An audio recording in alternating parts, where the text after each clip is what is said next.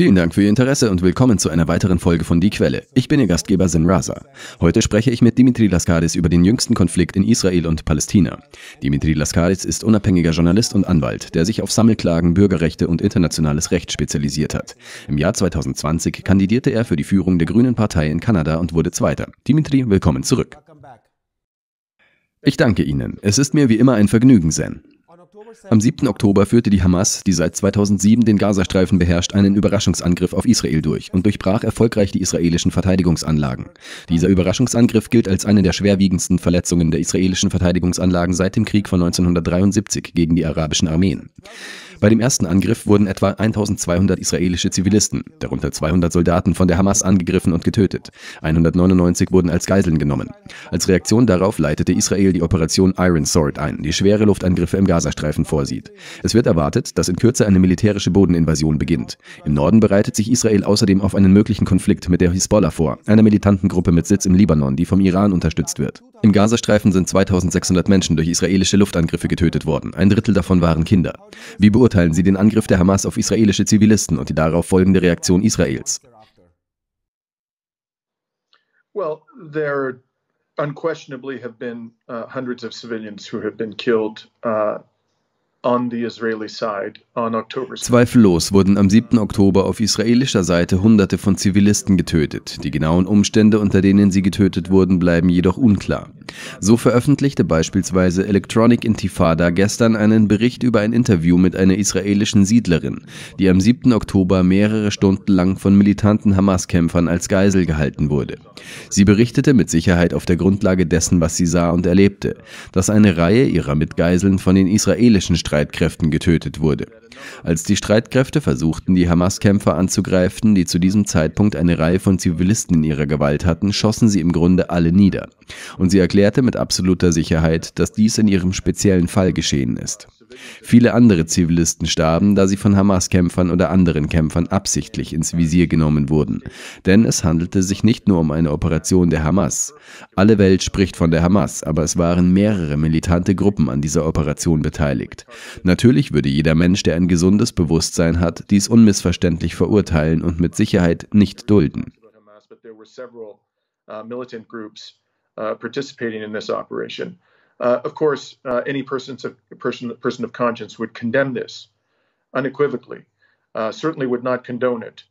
But I found very moving and interesting an interview that Dr. Norman Finkelstein, whose parents were actual inmates at concentration camps during the Holocaust and survived, aber ein Interview mit Dr. Norman Finkelstein, dessen Eltern während des Holocausts Insassen von Konzentrationslagern waren und überlebten, über genau diese Frage fand ich sehr bewegend und interessant. Und Dr. Finkelstein fragte mutig und, wie ich hinzufügen möchte, sehr bewegend, dass man gerade wenn man sich in der Lage befindet, in der sich die Menschen in Gaza befinden, sein gesamtes Leben einem Konzentrationslager gleicht und viele Male des Lebensnotwendigen beraubt und immer wieder bombardiert wurde und alle friedlichen Wege für sie versperrt waren. Zum Beispiel haben die Menschen in Gaza 2018 zu Tausenden friedlich am großen Marsch der Rückkehr teilgenommen. Und Tausende von ihnen wurden durch israelische Scharfschützen und andere israelische Munition verwundet.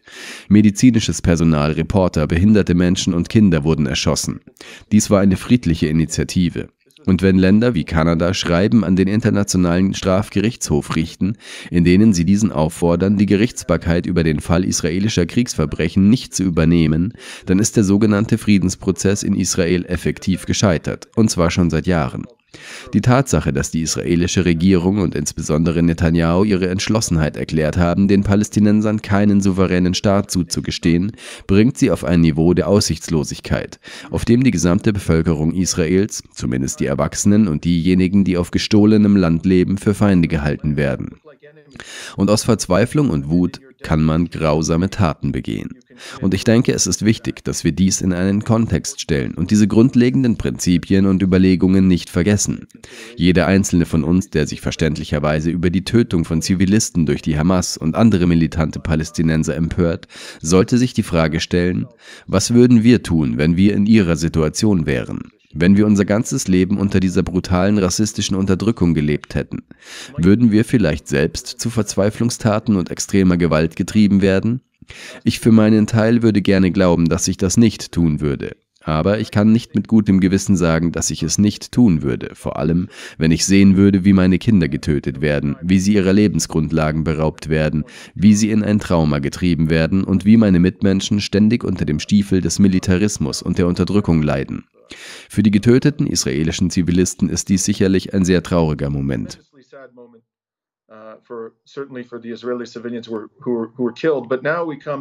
Aber jetzt kommen wir zum heutigen Tag, Zen. Allein die Zahl der Kinder, die seit dem 7. Oktober in Gaza massakriert wurden, übersteigt 1000, weit über 1000.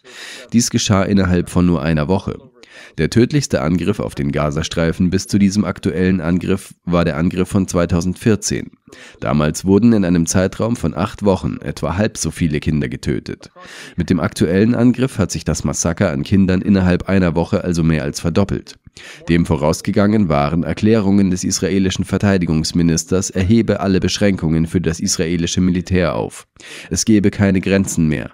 Die Gesetze des Krieges sind bedeutungslos geworden. Er erklärte, dass es keine Kriegsgerichte, keine Militärgerichte geben werde, die die Verbrechen des israelischen Militärs untersuchen. Nicht, dass sie das in der Vergangenheit in irgendeiner Weise getan hätten, aber er hat sogar den Vorwand, sich an die Kriegsgesetze zu halten, aufgegeben. Und er hat die Menschen in Gaza als menschliche Tiere bezeichnet. Was wir jetzt als Vergeltungsmaßnahme erleben, ist ein Völkermord. Ein Wissenschaftler für Holocaust und Völkermord jüdischer Herkunft von der Stockton University sagte, dies sei ein Fall von Genozid wie aus dem Lehrbuch. Und als Jurist stimme ich ihm vollkommen zu. Das ist es, was hier geschieht, und unsere Regierungen unterstützen es. That's what's happening and our governments are facilitating it. Einige Tage nach dem Hamas-Angriff hat Israel die Strom- und Wasserversorgung im Gazastreifen unterbrochen und 1,1 Millionen Palästinenser im Gazastreifen aufgefordert, in den Süden zu fliehen. Die Erklärung der israelischen Verteidigungskräfte, die ich übersetzt habe, lautet wie folgt. Diejenigen, die sich dafür entscheiden, in Gaza zu bleiben, bringen sich und ihre Familien in Gefahr und dienen den Interessen der Hamas. Verlassen Sie Gaza-Stadt und gehen Sie in den Süden. Wir werden den Angriff mit großer Intensität fortsetzen. Zitat Ende. Im Süden des Gazastreifens ist die humanitäre Lage außer Kontrolle, da es dort nur sehr wenige Krankenhäuser und Unterkünfte für die Menschen gibt, die bereits dort leben. Und jetzt kommen auch noch eine Million Menschen aus dem Norden hinzu. Der einzige Ausweg ist der Grenzübergang Rafah, der von Ägypten gesperrt wurde, was zu einer extremen Verknappung von Lebensmitteln, Wasser, Treibstoff und medizinischer Versorgung führt. Ägypten behauptet, die Versorgungsroute aus Sicherheitsgründen geschlossen zu haben, da Israel den Grenzübergang mehrmals bombardiert und dabei 49 Zivilisten tötete, was selbst die Tagesschau heute bestätigt. Ägypten verlangt von Israel Sicherheitsgarantien, bevor es die Versorgungsroute öffnet, was Israel bisher nicht getan hat. Wie beurteilen Sie das Vorgehen Israels und die Situation südlich des Gazastreifens? Well, there's no more uh, uh In den Gebieten des Gazastreifens, in denen diese betroffenen Flüchtlinge untergebracht werden sollen, gibt es nicht mehr Wasser, Lebensmittel oder Strom als im nördlichen Teil des Gazastreifens. Wenn man sie in den südlichen Teil des Gazastreifens schickt, wird die humanitäre Krise nicht gelöst. Vielmehr wird sie sich dadurch noch verschlimmern, unter anderem weil sie, sobald sie sich ins Freie begeben, leichte Ziele für das israelische Militär sind. Und tatsächlich hat das israelische Militär einen Zivil zivilen Konvoi angegriffen, zumindest einen, bei dem 70 Menschen, meist Frauen und Kinder, getötet wurden. Eine israelische Sicherheitsquelle bestätigte einem Blogger Richard Silverstein, dass ein israelisches Flugzeug diesen zivilen Konvoi angegriffen hatte. Dies ist also ebenfalls ein Indikator. Lassen Sie uns ganz klar ausdrücken, was hier passiert. Die israelische Regierung hat ihr ultimatives Ziel, die gesamte Bevölkerung des Gazastreifens in die Wüste Sinai zu zwingen, ziemlich unverblümt dargelegt sie in den Süden des Gazastreifens zu treiben, wo sie an der ägyptischen Grenze zusammengepfercht sind, ist eine Vorstufe für einen massiven Akt der ethnischen Säuberung. Außerdem würde es eine noch schlimmere humanitäre Krise auslösen. Können Sie sich vorstellen, dass ein bis zwei Millionen Menschen in die Wüste strömen, dehydriert, am Rande des Verhungerns, den Elementen ausgesetzt, ohne jegliche Schutzeinrichtungen und mit einer Regierung, die ihnen feindlich gesinnt ist? Dies ist ein Akt der absoluten Ungeheuerlichkeit. Ich komme noch einmal auf das zuvor von mir genannte zurück. Dies ist ein Fall von Völkermord, wie aus dem Lehrbuch, und jeder Mensch mit einem Gewissen, was auch immer man von den Angriffen der Hamas halten mag, wie sehr man auch zu Recht die Tötung von Zivilisten auf israelischer Seite verurteilen mag, muss sich in diesem Moment erheben und ein Ende des Mordens und die sofortige Bereitstellung massiver humanitärer Hilfe für den Gazastreifen fordern.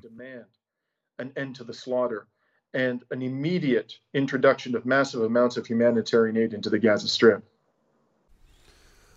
Einem Artikel der Times of Israel zufolge behauptet ein ägyptischer Geheimdienstmitarbeiter, Israel habe wiederholte Warnungen vor einem bevorstehenden großen Angriff ignoriert.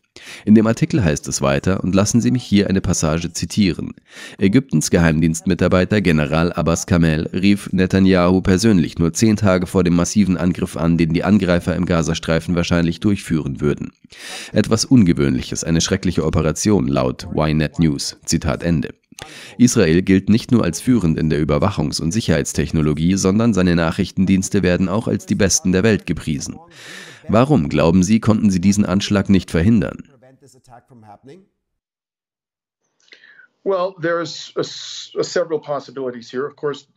Es gibt mehrere Möglichkeiten. Eine Möglichkeit ist natürlich, dass Netanyahu erkannte, dass die militärischen und zivilen Opfer ihm einen Vorwand liefern würden, um genau das zu tun, was jetzt geschieht, nämlich eine ethnische Säuberung des Gazastreifens von Palästinensern.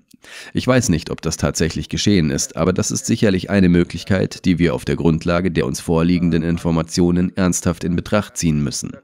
Aber es gibt noch eine andere Möglichkeit. Und die andere Möglichkeit wäre, dass Netanyahu, und es gibt eine Reihe von Berichten, die diese Hypothese unterstützen, und sein Verteidigungsminister Kräfte, die normalerweise für die Verteidigung Israels zuständig sind, aus dem Gazastreifen in das Westjordanland beordert hat, um dort die gewalttätigen und bewaffneten israelischen Siedler zu schützen, die kontinuierlich die Enteignung der palästinensischen Bevölkerung und den Diebstahl von palästinensischem Land vorantreiben. Die Grenzregionen des Gazastreifens wurden also nur sehr schwach und unzureichend verteidigt. Das ist eine zweite Möglichkeit. Eine andere Möglichkeit besteht in schierer Hybris und darin, dass die israelische Regierung mit der Brutalisierung der Menschen in Gaza so lange und in einem solchen Ausmaß ungeschoren geblieben ist, dass sie sich nie vorstellen konnte, dass so etwas passieren könnte. Ich habe das schon oft gesagt. Ich glaube, auch in Diskussionen mit Ihnen, Zen, habe ich es angesprochen. Straffreiheit macht Menschen töricht.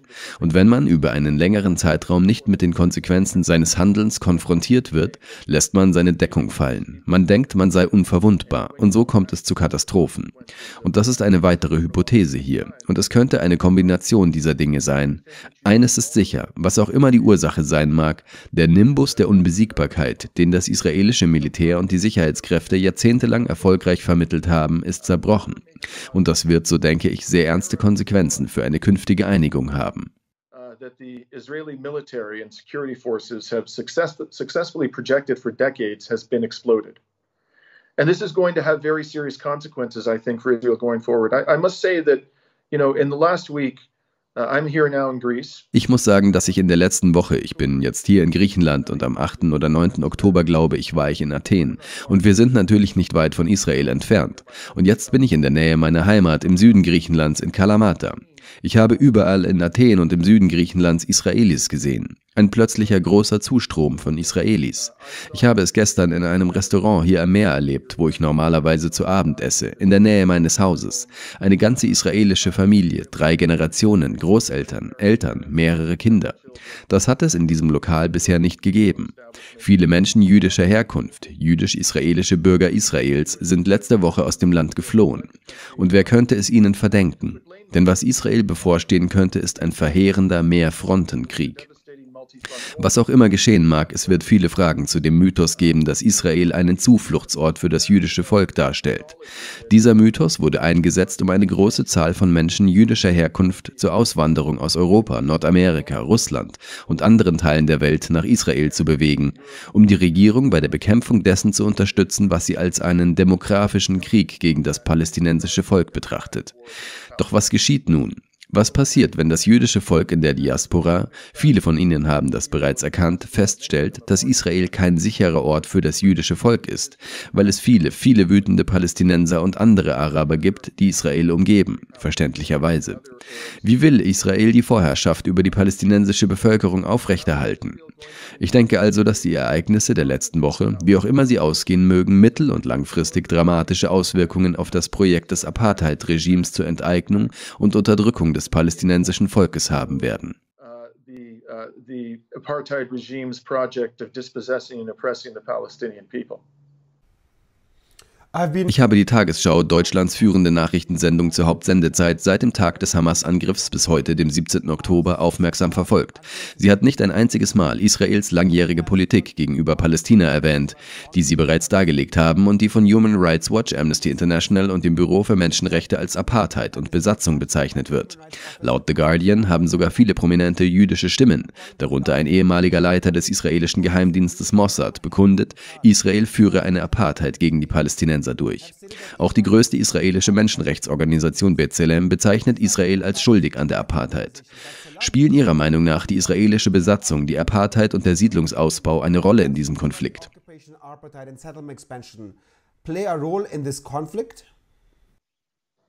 Without a question, uh, you know, people people do not spontaneously do the things that the Palestinian militants did. Uh, das steht außer Frage. Menschen handeln nicht spontan nach dem Muster der palästinensischen Kämpfer. Ich glaube nicht, dass dies der Natur eines Menschen entspricht, ehrlich gesagt. Menschen werden nicht auf diese Weise geboren. Sie verhalten sich nicht aus einem natürlichen Impuls heraus so. Menschen werden zu solchen Verzweiflungstaten und manchmal zu schrecklichen Gewalttaten gegen Zivilisten getrieben, weil sie Ungerechtigkeiten erlitten haben, weil sie Ressentiments aufgebaut haben, weil sie verzweifelt sind und ihr Leben in Mitleiden Leidenschaft gezogen wurde.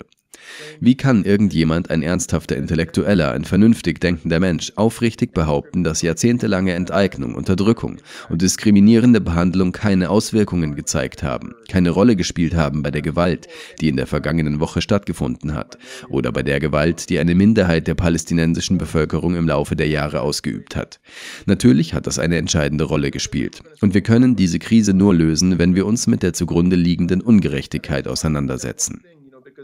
Und ich möchte nur auf einen Aspekt hinweisen, weil wir oft, wie Sie es gerade getan haben, und ich es auch tue, eine lange Liste von Menschenrechtsexperten und Organisationen aufzählen, die Israel als Apartheidsstaat verurteilt haben.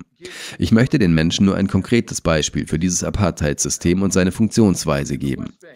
Im Westjordanland, das nach internationalem Recht besetztes palästinensisches Gebiet ist und von der gesamten internationalen Gemeinschaft einst für einen souveränen palästinensischen Staat vorgesehen wurde, gibt es zwei Rechtssysteme. Es gibt ein Rechtssystem für die palästinensische Bevölkerung, die dort geboren wurde und ihr ganzes Leben dort verbracht hat. Und dieses Rechtssystem ist das System der Militärjustiz. Die sogenannte Militärjustiz, von der Ihnen jeder, auch pro-israelische Mitglieder der israelischen Gesellschaft sagen werden, dass sie nicht den relativ soliden Rechtsschutz des israelischen Rechtssystems bietet. Welches Rechtssystem wenden Sie auf die Siedler im Westjordanland an, die sich dort illegal aufhalten und an einem Kriegsverbrechen beteiligt sind?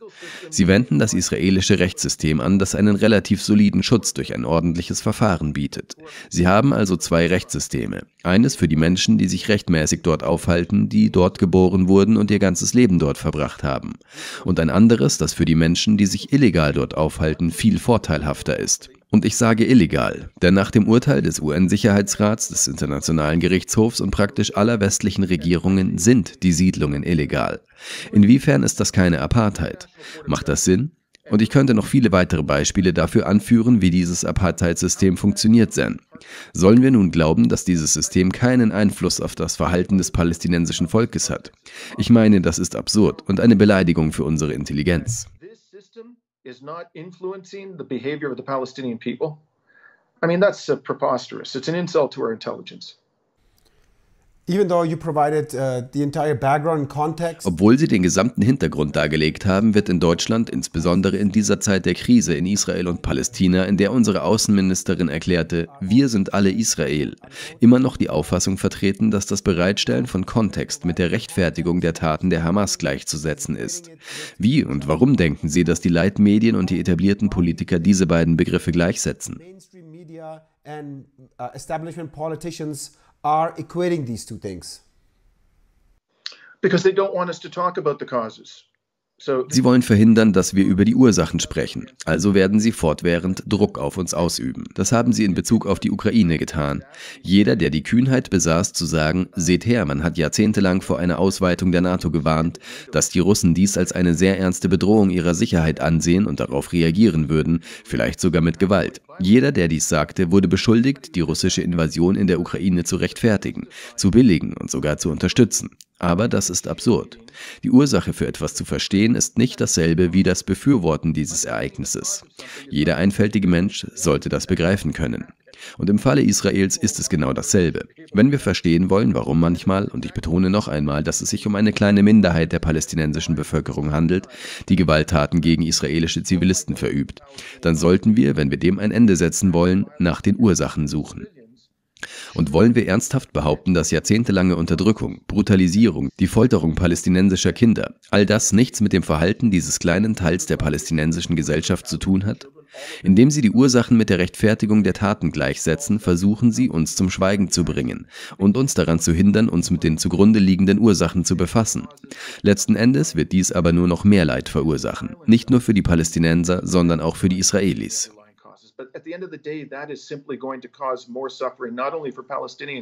But also for Israelis. Sie haben die Ukraine erwähnt. Und als Russland ukrainisches Territorium annektiert hat, wie 2022, reagierte der Westen darauf nicht nur mit Rhetorik wie Verurteilungen, sondern auch mit Sanktionen. Israel hingegen praktiziert dies schon seit Jahrzehnten. Und selbst als diese rechtsextreme Regierung letztes Jahr an die Macht kam, kündigte sie kurz darauf an, große Teile des Westjordanlandes zu annektieren und neue Siedlungen nur für Juden zu bauen. Und um das noch zu unterstreichen, kritisierte sogar US-Außenminister Anthony Blinken dies und erklärte, dass man derartige Handlungen der Siedlungserweiterung verurteile. Bereits im Jahr 2020 berichtete die Deutsche Welle, dass Deutschland und Frankreich konkrete Schritte unternehmen würden, sollte Israel weiterhin palästinensisches Land annektieren annektieren. Warum, glauben Sie, gibt es diese Doppelmoral in der ukrainischen Angelegenheit, wo der Westen Sanktionen verhängt, und auf der anderen Seite die Angelegenheit Palästinas, wo wir nur vollmundige Worte vernommen haben, aber nie konkrete Sanktionen? Uh, Palestine, where we only heard lofty words but never concrete sanctions. Well, let me just add to your point, it's it's not only that they don't impose sanctions, they actually reward Israel. Lassen Sie mich noch etwas zu Ihrem Punkt hinzufügen. Es ist nicht nur so, dass Sie keine Sanktionen verhängen, Sie belohnen Israel sogar. So erhält Israel zum Beispiel 3,8 Milliarden Dollar pro Jahr an Militärhilfe von der Regierung der Vereinigten Staaten. Die Regierung von Kanada, meine Heimat, unterstützt diese Siedlungen, diese illegalen Siedlungen. Die kanadische Regierung erkennt selbst an, dass die Siedlungen eine Verletzung der vierten Genfer Konvention und ein Hindernis für den Frieden sind. Aber im Rahmen des kanadisch-israelischen Freihandelsabkommens gewährt sie Zollpräferenzen Präferenzen für Produkte, die in diesen Siedlungen erzeugt werden, was im Grunde genommen die Herstellung von Produkten in diesen illegalen Siedlungen für die dort lebenden Kriegsverbrecher, die das Völkerrecht verletzen, noch profitabler macht. Sie belohnen Israel also nicht nur, sie sanktionieren es auch nicht. Warum tun sie das? Dies ist eine äußerst wichtige Frage. Letzten Endes geht es um Macht. Wir müssen verstehen, dass hier Macht eine Rolle spielt. Es geht ihnen nicht wirklich darum, dem jüdischen Volk einen Zufluchtsort zu bieten. Das war ihnen im Zweiten Weltkrieg offen gesagt gleichgültig. Und das war ihnen auch vor dem Zweiten Weltkrieg nicht wichtig. Der Grund für die Existenz Israels besteht meiner Meinung nach darin, eine ständige militärische Präsenz der USA und des Westens im Herzen der Region zu etablieren, die über die größten und umfangreichsten konventionellen Ölvorkommen der Welt verfügt. Wir alle wissen, wie wichtig es für eine funktionierende Wirtschaft ist, reichlich Zugang zu erschwinglichen fossilen fossilen Brennstoffen zu haben. Diese sind im Nahen Osten in großen Mengen vorhanden. Und zu diesem Zweck wurde Israel gegründet. Es war praktisch ein europäisch-amerikanischer kolonialer Vorposten, der seitdem bis an die Zähne bewaffnet ist. Deshalb stellen sie ihnen 3,8 Milliarden Dollar pro Jahr zur Verfügung. Es geht nicht um den Schutz des jüdischen Volkes, um unsere Brüder und Schwestern in der jüdischen Gemeinschaft. Das ist leider alles nur ein Vorwand. Es geht um die Vorherrschaft im Nahen Osten. Sie werden also niemals Sanktionen gegen Israel verhängen, und zwar aus dem einfachen Grund, dass Israel ihren Zielen dient, die Vorherrschaft in dieser Region zu erlangen.